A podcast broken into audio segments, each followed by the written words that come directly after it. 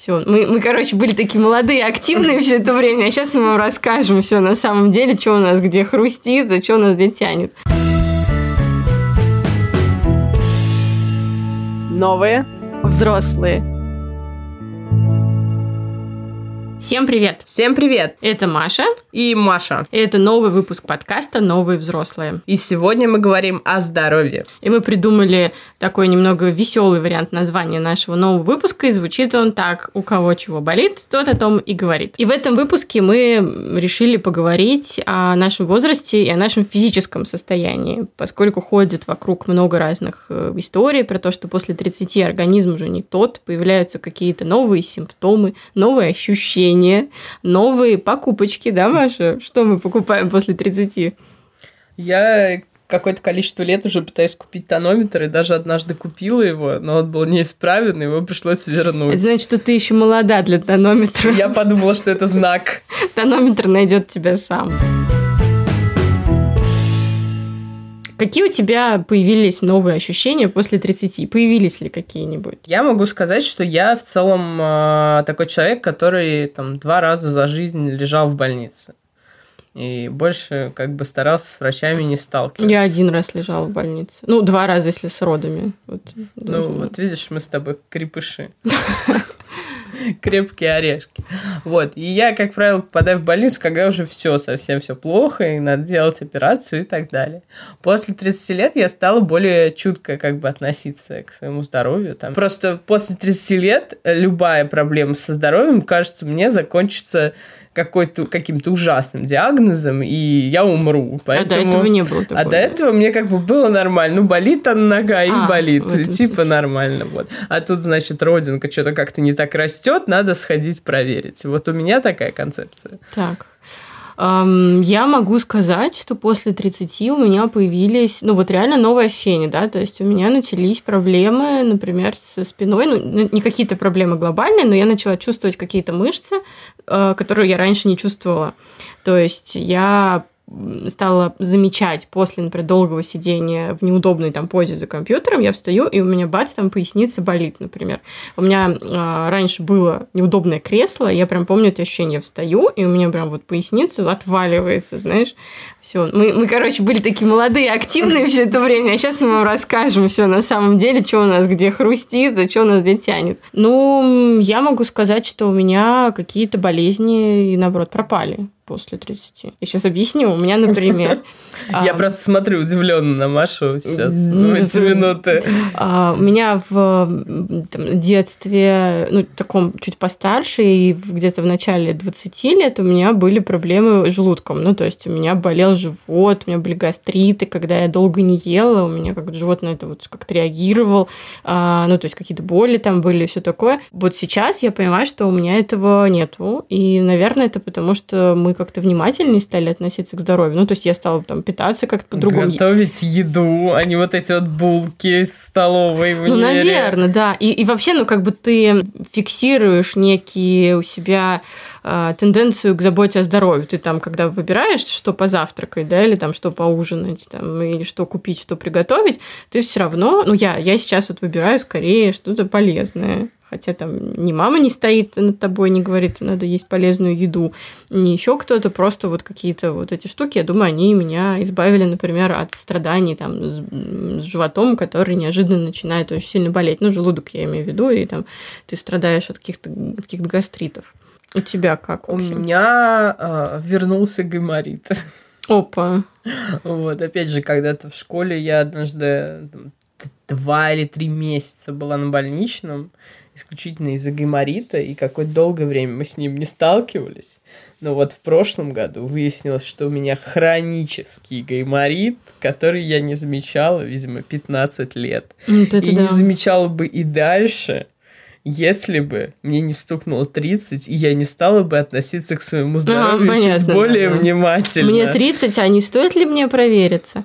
Кстати, я э, меньше стала болеть простудными заболеваниями. И тут я не знаю, в чем дело. Может, это реально вот какой-то иммунитет, который ну, срабатывает, да, и есть такая э, как это, не то чтобы теория от медиков, а реально какая-то практика, что чем чаще ты болеешь, тем у тебя постепенно вырабатывается иммунитет, в том числе даже вот к ОРВИ там каким-то разным видом.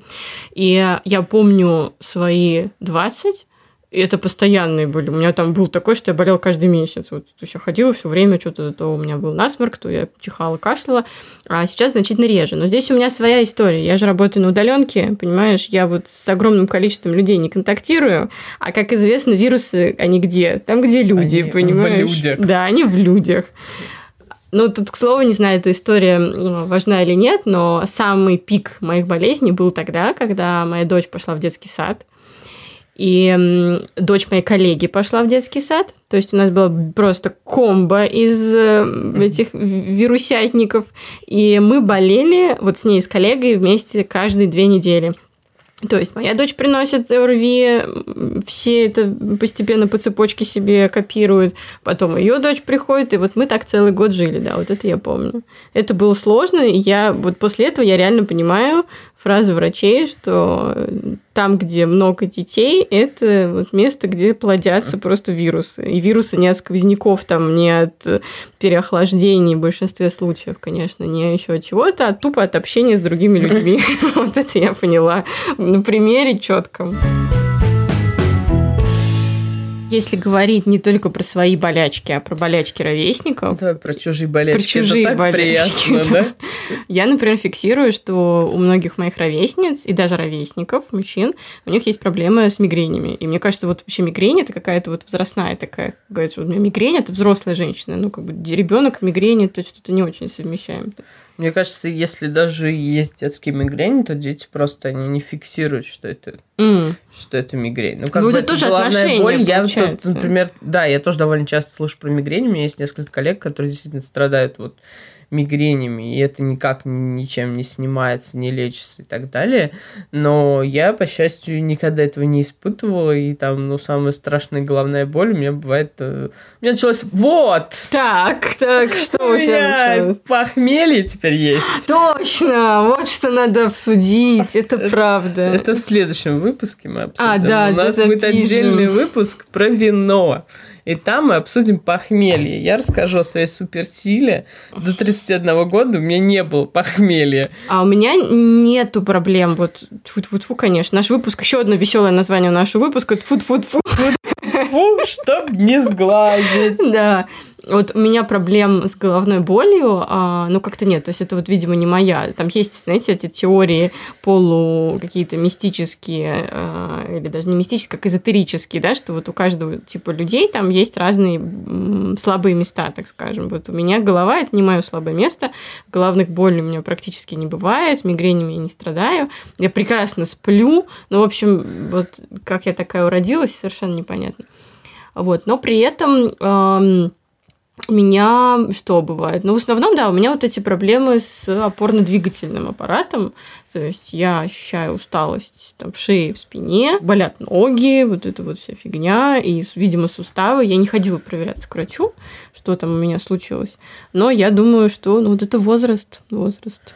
У меня ужасно хрустят суставы. Я не знаю, сейчас на микрофон получится сделать или нет, но это ужасно Ай, просто. блин. Я не люблю, когда хрустят. Это ужасно. А. Никто не любит, но если этого не делать, то не, неудобно. Ну, я Вообще, ты чувствуешь просто, что у тебя как-то что-то не так. У меня тоже болят суставы, и у меня еще есть проблема, которая, как мне казалось, бывает наоборот у более молодых людей, потому что, ну, как бы там на наших бабушках и так далее, мы замечаем, что чем старше человек, тем больше у него как бы риск ну, гипертонии. А у меня гипотония. У меня, то есть, если мне плохо, у меня давление падает очень-очень сильно. Вот. А мама Мгм. моя преуспела в этом. У нее бывает и так, и сяк. в пониженном. Давление, кстати, да, у меня, у меня, кстати, вот тоже оно как-то до 30 было, я часто страдала с давлением, мне там, ну, то есть вот когда давление падает, тебя тошнит там, ты Мгм. ощущаешь вот какое-то такое состояние дикое. А сейчас оно, ну, тоже случается, но менее. У меня больше пониженное, конечно, не повышенное Ну, вот мы давление. с тобой оба гипотоники. Обе две. Новые. Взрослые. Давай мы перейдем к вопросу такому. Ладно, мы зафиксировали болячки. Давай же думать, что мы с этим делаем. Ходим ли мы к врачам? Как вообще наше поколение относится к медицине? Ну вот смотри, у меня есть впечатление, как бы по моему пузырю, да, и по моему окружению, что в целом у нас э, есть тенденция, есть желание сохранить свое здоровье, но при этом желательно никак не сталкиваться с медициной. С бесплатной. С врачами. Ну, и из бесплатной, да. ну, в основном, да, с бесплатной. С бесплатной из желания, там, хамства и, собственно, никакого к тебе отношения, потому что ты в, у нас такая история. Если ты женщина, ты в целом не интересна медицине до того момента, как ты не беременеешь. Там ты сразу становишься резко интересна. О, да, я здесь тебя перебью, потому что расскажу свой опыт. А, если вот женщина в России беременеет, она встает на учет, и после этого все 9 месяцев это тотальный контроль. Это два раза, нет, каждые две недели ты сдаешь кровь, и, извините, мочу а ты ходишь на какие-то постоянные обследования, ты постоянно посещаешь гинеколога, ты сдаешь там раз сколько-то месяцев всякие мазки, анализы и прочее. Тебе, если врач еще как бы к тебе хорошо относится, он тебя еще положит куда-нибудь на дневной стационар покапать там что-нибудь. И это идет не потому, что, ну как бы и потому, что так, ну, сохраняют тоже такое отношение, да, вот все для беременной, сохранить ее здоровье. И если есть какие-то проблемы, я уверена, они решаются, но просто вот я достаточно безболезненно пронесла э, этот период, но я ощущала тупо, как я в системе, которая говорит, э, детка, ты, знаешь, у нас винтик, давай-ка делай все, что у нас в методичке написано. У нас написано сдавать анализы каждые там три недели. Ходи, сдавай. И пофигу, что там, не знаю, вообще смотрят, не смотрят, записывают, не записывают. Ну, то есть ты просто человек системы. Это правда, да. Женщина беременная, она абсолютно вот э, в рамках системы здравоохранения. При этом как бы довольно много а, женщин, в том числе ведущие там женских, так скажем, подкастов материнских рассказывают про хамство да, в ну, ЖК да, да. и как ну, то бы есть вот, вот эту всю историю. То, что ты ходишь, и я тут тоже поясню, да, то, что ты ходишь давать анализы каждые две недели, это не делает, что тебя говорят «здравствуйте, спасибо». Нет, ты приходишь, и каждые две недели ты сталкиваешься с обычной российской медициной. Ты сидишь в очереди к гинекологу, я сидела иногда по полтора часа, а ты сидишь там, выслушиваешь, э, как ты не так зашла, как ты не так села, и вот это вот, да, все есть. То есть ты, ну вот я к тому и говорю, что ты человек системы чисто формально, ты соответствуешь методичке, тебе ставят галочки, при этом на тебя все равно есть отношение как на, ну, не совсем уважаемый некий предмет. Такое, да, есть. Да, так вот, а с платной медициной там как бы история какая? Ты примерно понимаешь прескурант примерно понимаешь свою проблему. Ты приходишь, и тебе говорят, что ты буквально завтра умрешь, если сейчас не сделаешь МРТ всего себя. Да. И, соответственно, ты, значит, эти деньги э, как-то ты думаешь, либо я сейчас типа сделаю МРТ всего себя, и мне скажут, что я точно умру, либо ты как бы забьешь и продолжишь жить живу же я как-то. Да, да. Это правда. То есть я же, ну вот, не поклонник вообще бесплатных врачей. Если вдруг что-то там случается, надо сходить к врачу, идешь к платному. И есть вот этот анекдот, когда, знаешь, у меня вот сердце болит, сердцу не прикажешь, с вас 5000 рублей. Вот это про меня. Я прихожу, обычно врач не дает мне никакого четкого ответа. Может быть, я много требую, может, это так реально устроена платная медицина, что мне надо, знаешь, там, растянуть на 17 сеансов, и только мне тогда скажут, что в чем же проблема. Но нет, ты приходишь на первый, например, э, сеанс к женскому доктору, тебя осматривают, узнают вот эти все подробности твоей половой жизни. А для слушателей мужчин просто поясню, что каждый раз женский доктор задает тебе все вопросы, какие только можно, причем они не имеют никакого отношения к твоей болезни. Ну, на всякий случай тебя все поспрашивают. А тебе говорят, ну, что-то вот непонятное, вот тебе надо сделать УЗИ, Мазки, 13 анализов. Итого с вас 10 тысяч рублей, девушка. Еще надо подлечиться, потому что мы подумали, что, скорее всего, вот это вот у вас надо вот вылечить. А я говорю, так у меня вообще нет, это болит. Я вот как бы вот с этим пришла.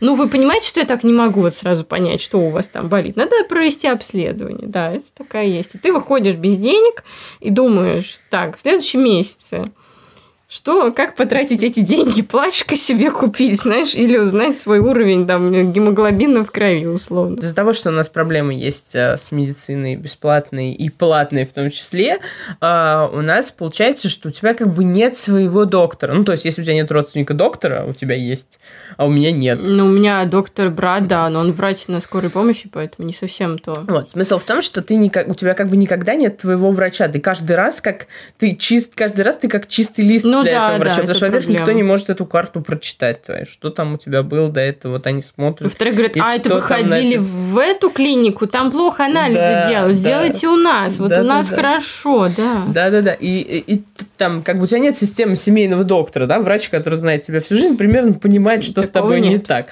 Вот, из-за этого у меня просто была история тоже, я ходила к одному узкому специалисту, ну как ходила, мне нужен был узкий специалист, я приходила в больницу, а, мне нравился доктор, я, значит, общалась с ним, все. Через там буквально два месяца мне нужен следующий осмотр, я прихожу, мне говорят, она в декрет ушла. Угу. Или там, а она уволилась. Угу. И все. И ты как бы опять, здравствуйте, пожалуйста, да. ты не можешь выбрать вот, врача кстати, толком. Да. Доктор уволился, это реальная проблема, у меня такое было. То есть ты только привыкаешь к человеку, а все равно, даже если у тебя проблемы, там, ну, не знаю, не совсем интимного, да, характера, ну, не знаю, там что-нибудь. Гаймари. Ну, например ты все равно должен привыкнуть к человеку, правильно? А не привыкаешь, это сложно. Что делаю я для собственного успокоения, так скажем? А, у меня возле дома есть две лаборатории частных, две угу. просто в квартале. А, и я делаю общий анализ крови и смотрю, все ли там в порядке в плане ну, опять же, смотришь, ты как по... сама в интернет потом заходишь, а, смотришь? А, ну, так они же пишут в пределах нормы у тебя, а, не в пределах. Ну, это у тебя пишут, у меня не писали. У меня есть две частных лаборатории возле дома, и в любой из них, в принципе, принципе, можно сделать широкий спектр анализов, сдав одну пробирку крови, узнать, что у тебя не так совсем, там, с гормонами, с сахаром и так далее. Вот, и я сдаю общий анализ крови, делаю, и делаю еще гормоны щитовидной железы, потому угу. что у меня как бы в Саратовской области, где мы живем, вообще у всех проблемы с щитовидной железой, потому что у нас не хватает йода. И рано или поздно она начинает разваливаться. Это, кстати, тоже, мне кажется, какая-то тенденция, возможно, нашего поколения вот так внимательно относиться к анализам. У меня очень много сейчас вокруг людей, кто просто там идет, делает себе анализ на витамин D, прежде чем купить себе витамин D. Я делала, кстати, анализ на витамин ну, D и выяснил, что он у меня там типа ниже нижнего, супер нижнего. А это же, я читала, знаешь, какую историю про вот недостаток витамин вот в нации, у, ну, целиком, да, у жителей. И до какого-то периода, в советское еще время, у нас у всех, ну не у нас, вот у нашего предыдущего поколения а, был очень жесткий недостаток витамина С, и поэтому так много аскорбинки было, вот это в детстве аскорбинка, помнишь, это прям да, вот да, обязательно да, да. эти маленькие желтые таблеточки кисленькие.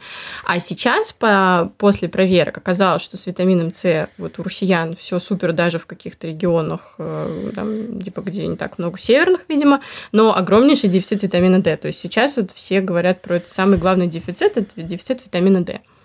Поэтому вот у тебя, видимо, ты показатель. Вот, да, и, собственно, но я как бы многие его делают без анализа. Анализ стоит условно там больше полутора тысяч рублей, а сами витамины стоят условно две тысячи рублей. Курс ну, на там да на 2 на 3 месяца. Хорошие вот. витамины, да. Да, и, собственно, я, да, я сделала анализ, и оказалось, там как бы сразу было расписано, что вот там, не знаю, не помню точно, там условный нормальный 10, а у вас там 2. Угу. Вот. И, то есть, это был даже не дефицит, это было ниже дефицита. Угу. Вот. Я пропила витамин D, я купила американский витамин. В тот период я ходила к врачу, и я, я ей показала этот анализ, она в целом говорит, что ну, как бы я жаловалась, что в целом чувствую себя достаточно не очень по, по, по всем причинам. Она говорит, вы там витамин D или э, вы купили или нет? Я говорю, я купила, наверное, на одном там типа американском сайте. Я говорю, ну да, в капсулах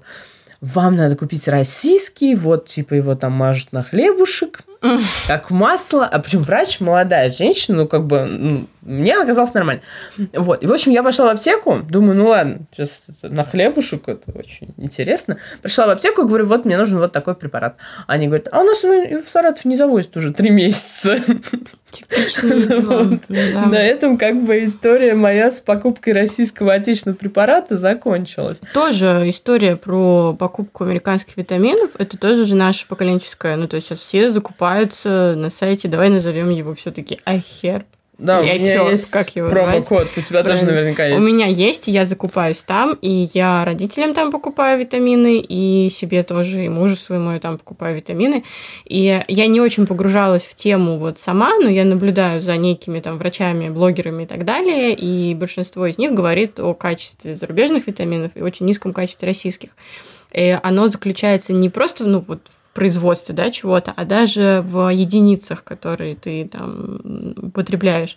И я это, правда, наблюдала, когда покупаешь условный, там, я не знаю, какой-нибудь магний, там, в российском у тебя его 10, а в американском у тебя его 100, а дневная норма, типа, там, не знаю, сколько-то. Сейчас я наговорю, просто медицинский факт. Мне кажется, с витаминами есть проблема с тем, что многие сами себе назначают. Вот. И как бы э, я, это, например, витамин D после этого анализа я пила достаточно прям супер... По-моему, это была максимальная дозировка. Вот. Но второй раз я не сдавала анализ. Поэтому я не знаю вообще, помогло мне это или нет. По ощущениям, мне показалось, что помогло. Но, возможно, это все просто самовнушение, плацебо и психосоматика. Сами назначают, это тоже, кстати, тенденция. Она же откуда пошла? Она пошла от того, что у нас есть интернет.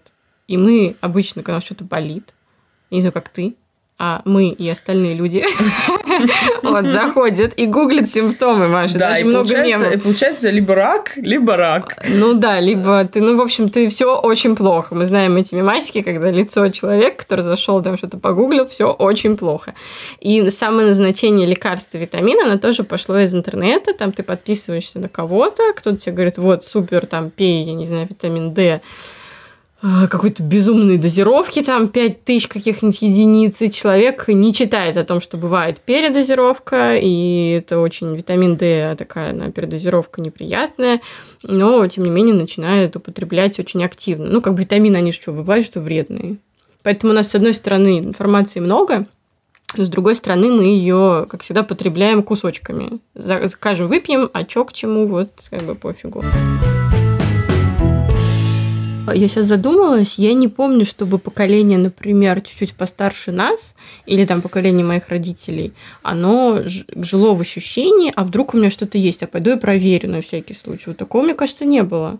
Но на это, как мне кажется, влияют информационные разные компании. Mm. И то, что у нас сейчас там появились НКО или нет. Вот мы с тобой до, до записи обсуждали, что, например, э, там условный ВИЧ, да, которого, который э, у нас эпидемия ВИЧа в стране, о котором сейчас довольно мало говорят. То есть есть дни для болезней, там, не знаю, день рака молочной ну, железы. Объективно сейчас стали больше говорить, правильно? Там Дудя вышла передача, да. все пошли делать, там звоните Ди Каприо вышел, все обратили внимание на проблему.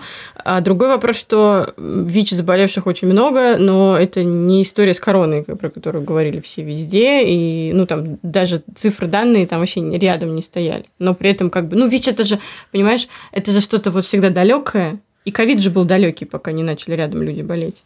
Да, да, но я к тому, что в целом довольно много делают всякие некоммерческие организации, которые об этом рассказывают. И так или иначе, а, несмотря на то, что государственная пропаганда в этом вопросе она очень по-разному работает. То есть, с одной стороны, мы, мы вроде как платим большие деньги там всяким центрам профилактики, которые делают методички и всякие, э, не знаю, видеоролики, которые показывают в поликлиниках, а с другой стороны, там потом возникает проблема с терапией для тех же ВИЧ-больных, да, а, вот. Но я сдавала ВИЧ, э, на анализ на ВИЧ в торговом центре, и, как мне кажется, это не самая плохая практика где там берут тетеньки, э, там сидела тетенька медсестра, которая сказала, вот видите, я достаю комплект, открываю его при вас. Я такая, нет, конечно, я думаю, вы сейчас многоразовым не анализ на ВИЧ, а заражение.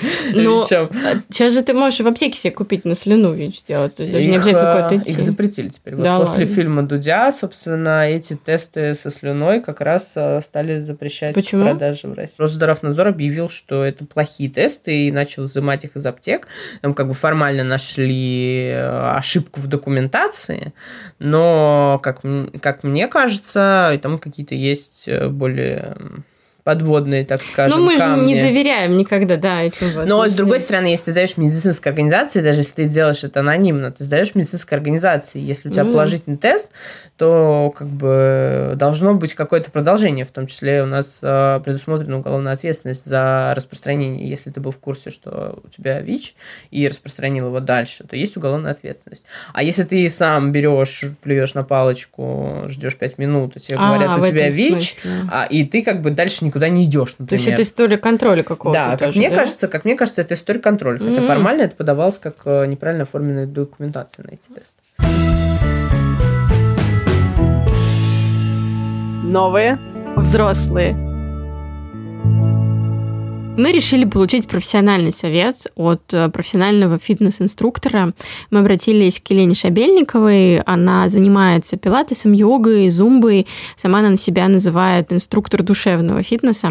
И мы спросили у Лены, во-первых, а полезен ли фитнес, а какой фитнес полезен, что важнее делать каждый день короткие зарядки по 15 минут или же а, дарить себе полноценную тренировку раз в неделю, там, минут по 40 час, э, полтора часа.